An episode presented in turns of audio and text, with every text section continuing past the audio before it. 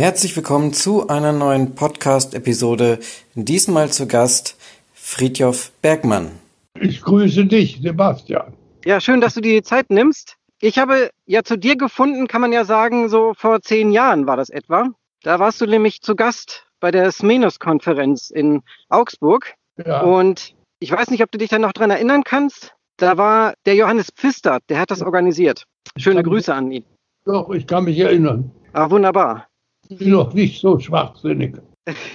Das höre ich sehr gerne. Ja, und ähm, seitdem bin ich in Kontakt mit dir und du warst netterweise immer mal wieder tatsächlich zu Gast, auch in verschiedensten Veranstaltungen oder ich durfte bei dir zu Gast sein äh, ja. als Zuhörer oder Zuschauer. Ja, ich kann mich gut an dich erinnern und du warst mir irgendwie ein besonderer Freund. Danke dir. Du bist mir sehr lieb. Ich bin alt genug, um sowas direkt sagen zu können. Da danke ich dir.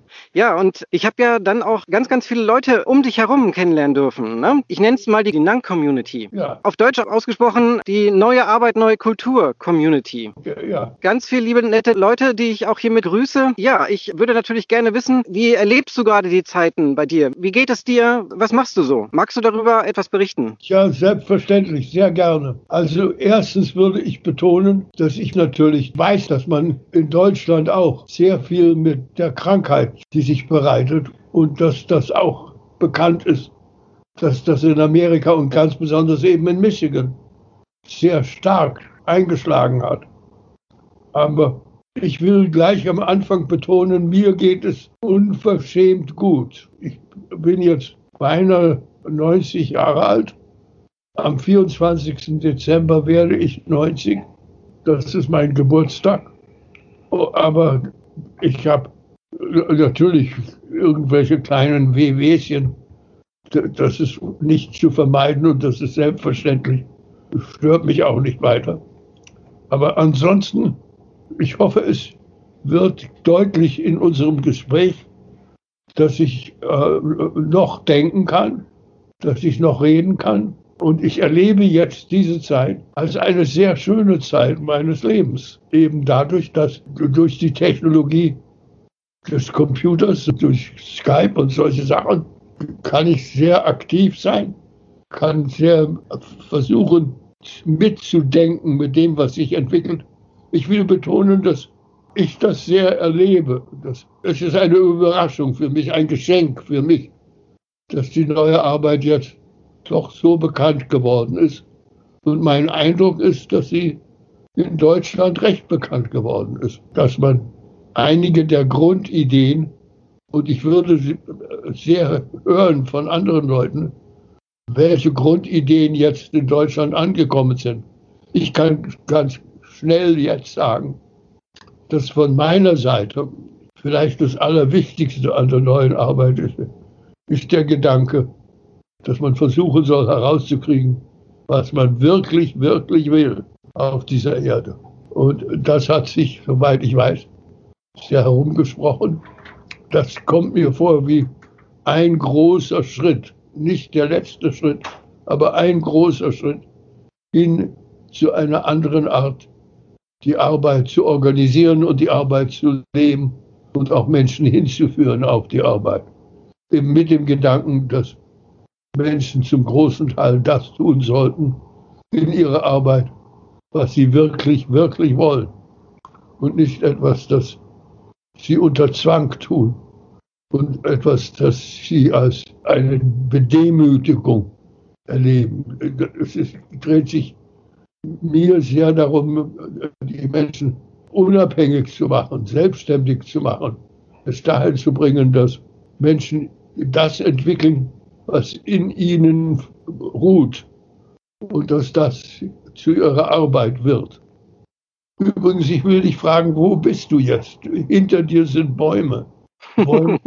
Ja, äh, ich habe ja noch ein paar Kinder, jetzt auch einen ganz ähm, frischen äh, Schlüpfling, also der ist ja jetzt so sieben Monate alt, schläft gerade hier bei mir schön an der Brust und ich nutze einfach die Zeit, um ein bisschen Stille im Wald genießen zu können. Also ich äh, darf jetzt in so einem alten Forsthaus wohnen und da ist natürlich viel Freiraum linksrum. Und das ist ja auch das Interessante. Du hast, da denke ich immer dran, wenn ich Holz hacken gehe, dass du immer erzählst, du bist schon irgendwie, ja, zumindest dreimal hast du es äh, gewagt, auszubrechen aus den zivilisatorischen Strukturen, äh, wenn ich das recht erinnere. Und hast du selber dann sozusagen dein Glück auch im Wald gesucht. Stimmt das? Das stimmt sogar sehr. Also äh, ich, ich hatte einen sehr steilen Aufstieg am Anfang und habe unterrichtet in Princeton und anderen Elite-Universitäten. Aber das äh, hat mir nicht gefallen, war nicht das, was ich wirklich wollte. Es war mir deutlich, dass eben besonders in Princeton und in Stanford, ich habe in Princeton und in Stanford, dass in beiden diesen Universitäten wurde irgendwie erwartet, dass man mit Ehrfurcht spricht, dass man mit, mit gefalteten Händen redet, voller Dankbarkeit dafür ist, dass man an diesen elitären Universitäten mitreden durfte. Das hat mich alles sehr irritiert. Und deshalb habe ich diese Positionen oder diese, wie man, glaube ich, in Deutsch sagen würde, Lehrstühle aufgegeben und habe dann längere Zeit zum großen Teil sehr allein, manchmal mit einer Frau, manchmal nicht mit einer Frau, im Wald gelebt. Und äh, ich bin etwas stolz darauf, dass ich äh, genug über diese Dinge wusste, um mich selbst zu ernähren mit dem, was ich selbst angebaut hatte. Und dass ich ähm, im Wald ähm, mich, ein, ein Wald ist ja etwas, das man normalerweise kaum sieht, aber eben ich habe mir angewöhnt, mich bekannt zu machen mit dem, was unter der Oberfläche ist, was man sozusagen genauer kennenlernen muss. Und ich habe das Gefühl, ich, ich kenne mich im, im Wald einigermaßen aus weil ich mich zum großen Teil selber im Wald von dem, was der Wald selbstverständlich gibt, ernähren konnte. Also ich kenne mich mit Pilzen aus, ich kenne mich mit Beeren aus, ich kenne mich mit verschiedenen. Äh, da, da, weiß ich nicht die genauen deutschen Worte, aber Maples sind, ist ein Baum, der in, in Kanada sogar im Wahrzeichen da steht. Und, ja, und Ahorn. Ahornbaum. Ja. Und eben, ich habe mir beigebracht, wie man den Saft aus den Maples herauskriegt. Und der Saft, wenn man den lange genug kocht, wird dick und sehr süß, wird ein Sirup. In Amerika zumindest, und ich glaube, das ist zum Teil auch so in Deutschland, einen echten Aaron-Sirup mit Eierkuchen zu essen, ist ein besonderer Genuss und wird sehr geehrt. Und eben, ich habe mir das beigebracht, wie man den Saft von Aarons äh, einkochen kann und habe das sehr genossen. Dass ich, ich habe mir Eierkuchen gemacht, was man hier Pancakes nennt, und habe dazu diesen Saft von den Aarons draufgegossen.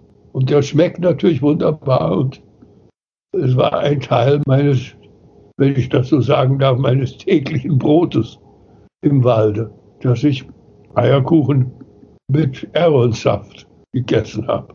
Aber da ist mein Gefühl, dass die meisten Leute keine Ahnung haben. Und bei, auch in, in meinem Fall, es hat gedauert, bis ich da einigermaßen gelernt habe. Aber ich habe mich bekannt gemacht mit einigen Leuten, die nur im Walde leben und die jahrelang im Wald gelebt haben und habe von denen gelernt, das zu finden, was der Wald anbietet. I didn't get that. Could you try again? My computer says I didn't get that. Could you try?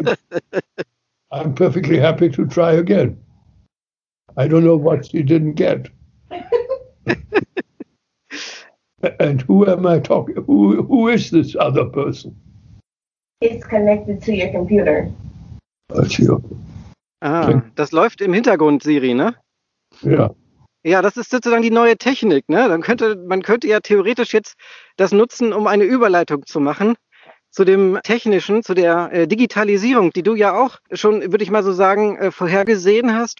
Ganz häufig wird dann äh, zum Beispiel genannt, das mit den Fab Labs. Kannst du mal erzählen, wie du darauf gekommen bist, dass du gesagt hast, Mensch, die Fab Labs sind die Orte, wo wir Menschen demnächst oder in der Zukunft Das hast du ja, glaube ich, schon in den 80er, 90ern vorhergesagt, dass dort die Freiheit einfach auch einzieht in die Haushalte, weil jeder kann dann oder ist in der Lage, sich äh, Dinge selber produzieren zu können.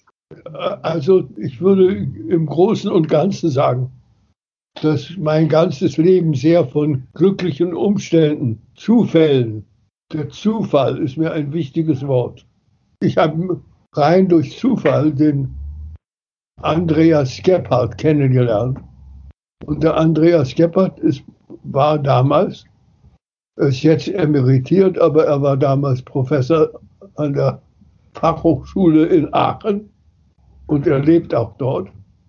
Und er war ganz am Anfang mit dem sogenannten Fabricator. Er hat äh, diese Technologie und er betont sehr, das ist eine andere Art der Herstellung. Also da ist die normale Weise in großen Betrieben wird hergestellt und hauptsächlich die, die Grundidee ist, dass der Unterschied ist ganz klar und ganz radikal. Der Unterschied ist, dass in der alten Weise hat man sozusagen mit einem großen Stück Metall angefangen und von diesem Metallstück abgezogen, abgezogen, abgezogen, immer mehr weggenommen, bis man zu dem kam, was man eigentlich brauchte. Also dem Teil eines Motors, an dem man Interesse hatte, das man brauchte.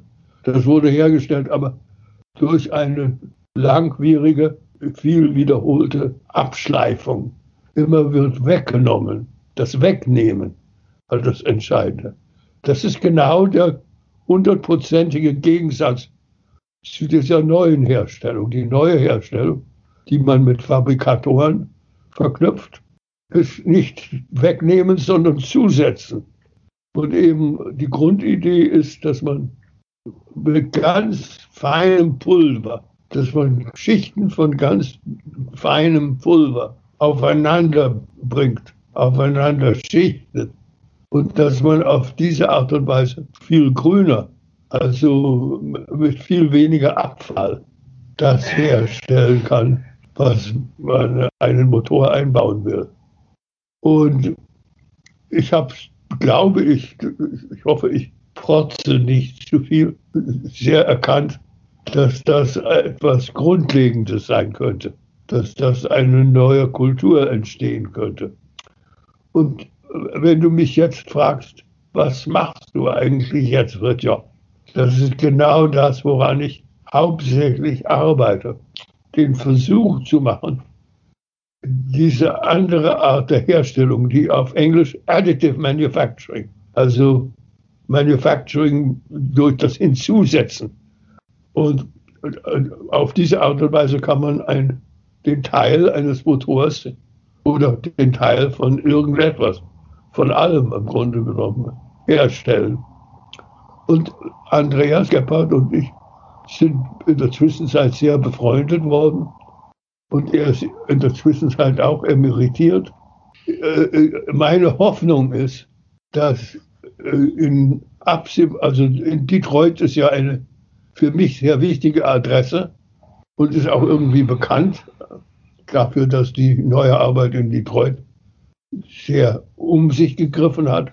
Und ich versuche eben es dazu zu bringen, dass etwas, das schon da ist, ich rede nicht nur von Träumen, sondern von Wirklichkeiten. In Detroit ist das ganze Stadtbild hat sich verändert.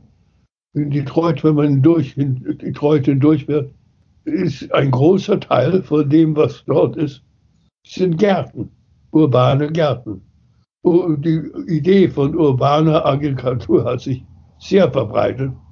Aber da würde ich so ein bisschen pompös sagen, ich glaube, wir haben das angefangen, früher als andere Leute. Also in Detroit, die urbanen Gärten oder die urbane Agrikultur hat sehr früh angefangen und hat sich jetzt sehr verbreitet. Aber aus meiner Sicht heraus, aus meiner Hoffnung, meinem Traum heraus, ist das nur ein erster Schritt, dass im Grunde genommen durch diese neue Art der Herstellung, durch die sogenannte additive Herstellung, die, die, kann in ganz kleinen Räumen angesiedelt werden. Die braucht nicht Riesenfabriken, die braucht auch nicht riesige Massen von Kapital.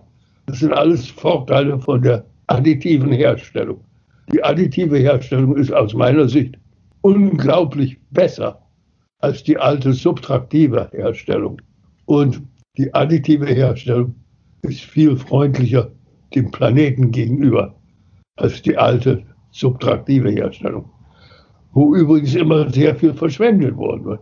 Ich habe jahrelang in der, in der Automobilindustrie gearbeitet und ich habe ein klares Bild dafür, wie viel man, man fängt an von einem großen Stück Metall, normalerweise irgendwie so was Würfelähnliches, und dann wird davon weggenommen und weggenommen und wieder weggenommen. Äh, bis das übrig bleibt, was man eigentlich braucht und eigentlich will. Und das ist ein ganz geringer, ganz kleiner Teil von dem, mit dem man begonnen hat. Und äh, das ist eben der große Unterschied. Es entsteht kein Abfall.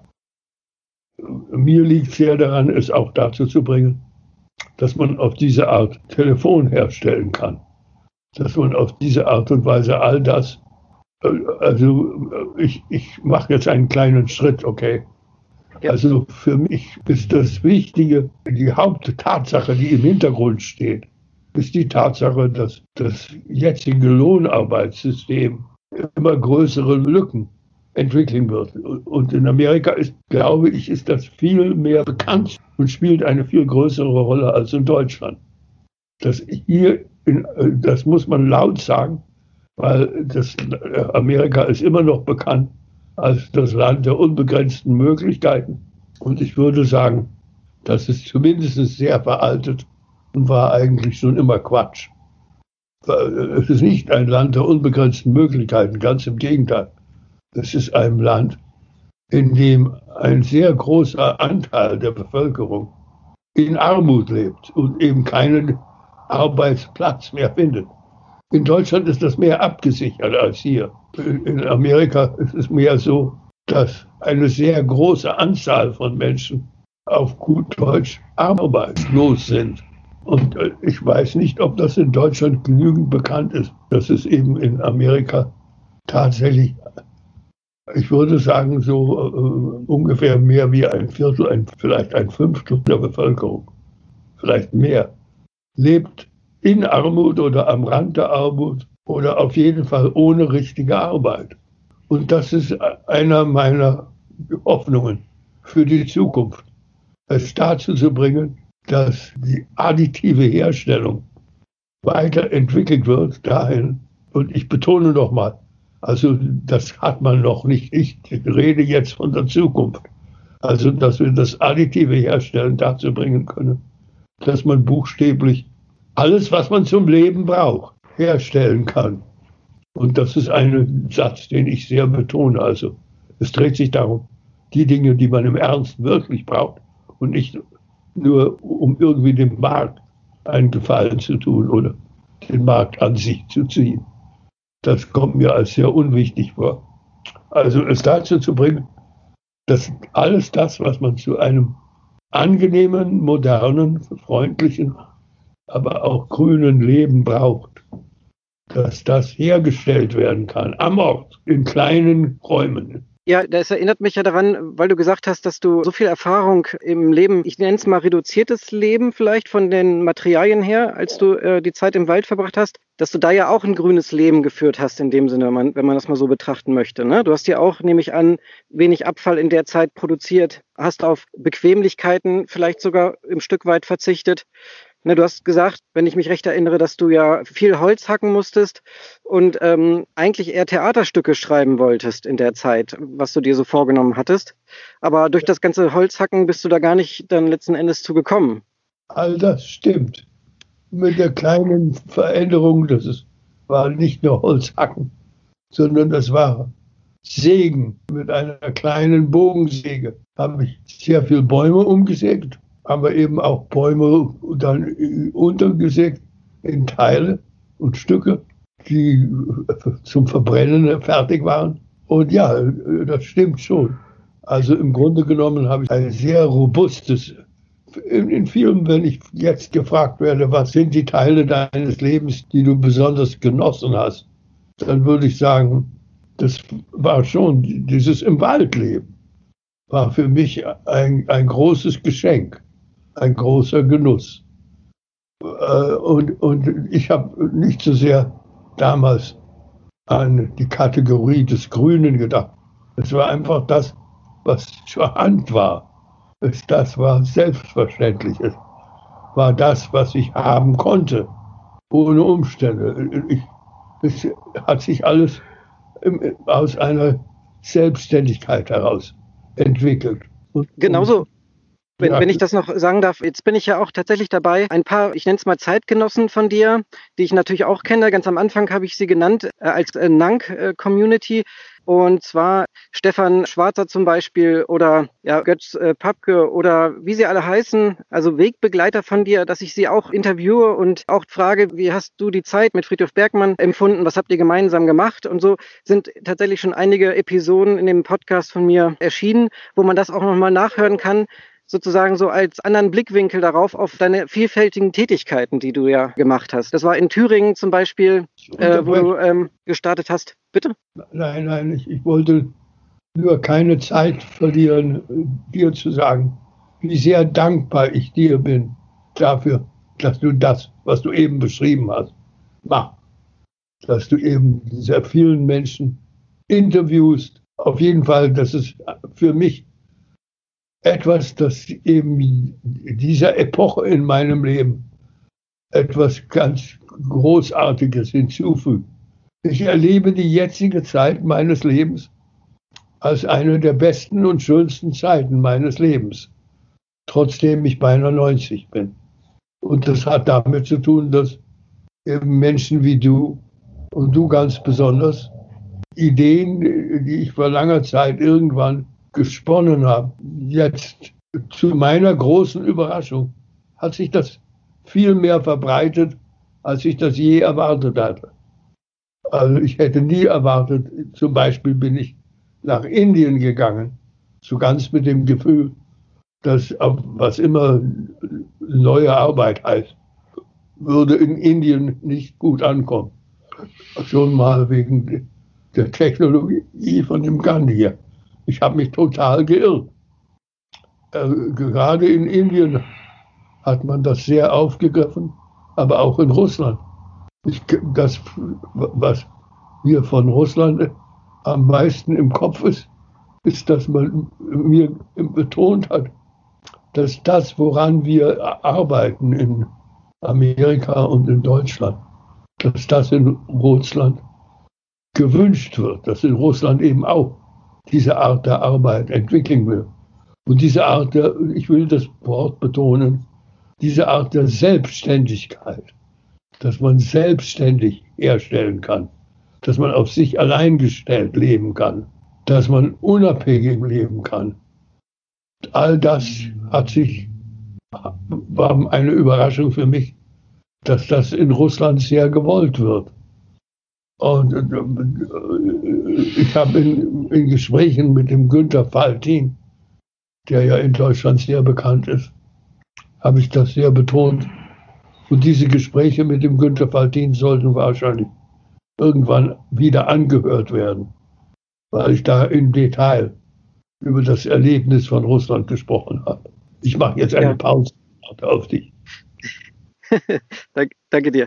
Ähm, genau, also Russland hast du genannt, Indien. Ähm, ich weiß, dass du auch in Afrika unterwegs warst. Also genau, international und hast auch im letzten Jahr tatsächlich dein Buch rausgebracht auf Englisch, so dass es tatsächlich in den Ländern auch gelesen werden kann. Das war ja dann auch sozusagen nochmal ein wichtiger Schritt, ja deine Gedanken in Buchform nochmal zu präsentieren. Wie bist du denn dazu gekommen, zu dem Schritt? Zu dem Schritt würde ich wieder sagen, es ist wieder ein Fall von Glück, wieder ein Fall von in den Schoß fallen. Äh, ich habe das nicht beabsichtigt. Es hat sich einfach ergeben als selbstverständlich. Das äh, sagen wir, wo wir bisher sehr wenig über Afrika erwähnt haben, trotzdem Afrika in meinem Erlebnis sehr wichtig war und sehr bedeutend war und ich dort viel mit Anstrengung gearbeitet habe.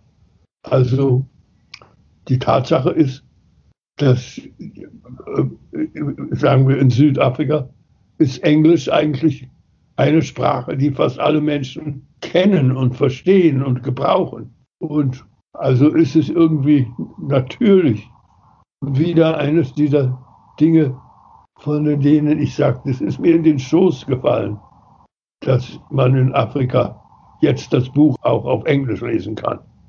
Und es ist selbstverständlich, woran ich jetzt gerade arbeite. Und ich will das vorsichtig sagen. Es ist uns noch nicht geglückt. Es ist noch nicht da. Aber wir sind im Kontakt wir versuchen herzustellen, die Möglichkeit, das ins Chinesische zu übersetzen. Also, dass man dann auch in China die neue Arbeit kennenlernt und dass man das Buch auf Chinesisch lesen kann. Daran arbeiten wir, das ist auch noch nicht fertig. Also ich rede von etwas, was Hoffnung bedeutet, aber nicht Wirklichkeit ist. Also im Großen und Ganzen kann ich nur sagen, ich hätte nie, nie erträumt, als ich im, im Wald in New Hampshire gelebt habe, dass das bekannt werden würde. Aber das hat jetzt anscheinend ist es jetzt so geworden, dass diese Art zu leben.